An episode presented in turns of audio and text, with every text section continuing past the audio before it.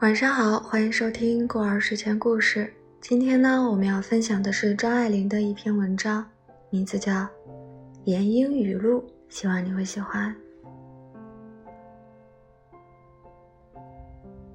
我的朋友言英说，每一个蝴蝶都是从前的一朵花的灵魂，回来寻找它自己。言英个子生的小而丰满，时时有发胖的危险。然而，他从来不为这担忧，还达观地说：“两个满怀较胜于不满怀。”这是我根据“软玉温香抱满怀”勉强翻译的。关于加拿大的一胎五孩，闫英说：“一加一等于二，但是在加拿大，一加一等于五。”闫英描写一个女人的头发，非常非常黑。那种黑是盲人的黑。严英在报摊上翻阅画报，通通翻遍之后，一本也没买。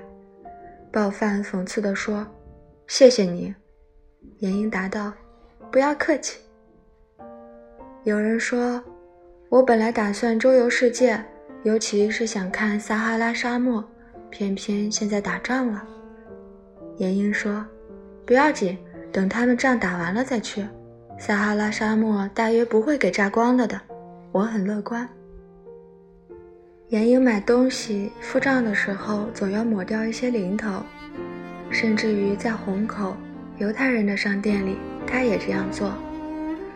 他把皮包的内容兜底掏出来，说：“你看，没有了，真的全在这儿了，还多下二十块钱，我们还要吃茶去呢。”专为吃茶来的，原没有想到要买东西，后来看见你们这儿的货色实在好。犹太女人微弱的抗议了一下：“二十块钱也不够你吃茶的。”可是店老板为严英的孩子气所感动，也许他有过这样一个棕黄皮肤的初恋，或是早夭的妹妹。他凄惨的微笑，让步了。就这样吧。不然是不行的。但是为了吃茶的缘故，他告诉他附近哪一家茶室的蛋糕最好。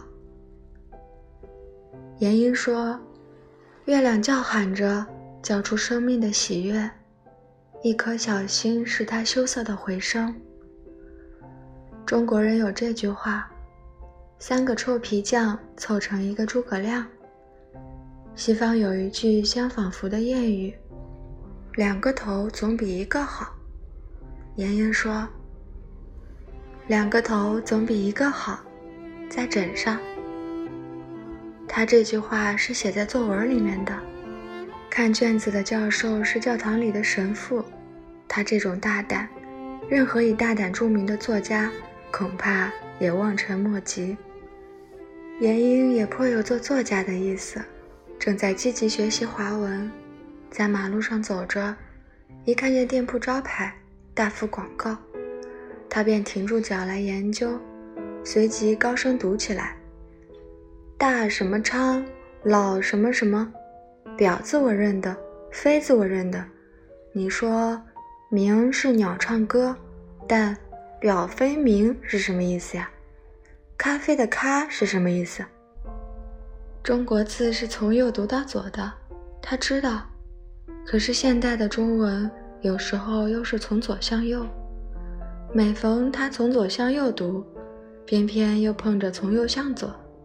中国文字奥妙无穷，因此我们要等这位会说俏皮话，而于俏皮话之外，还另有使人吃惊的思想的文人写文章给我们看，还得等些时。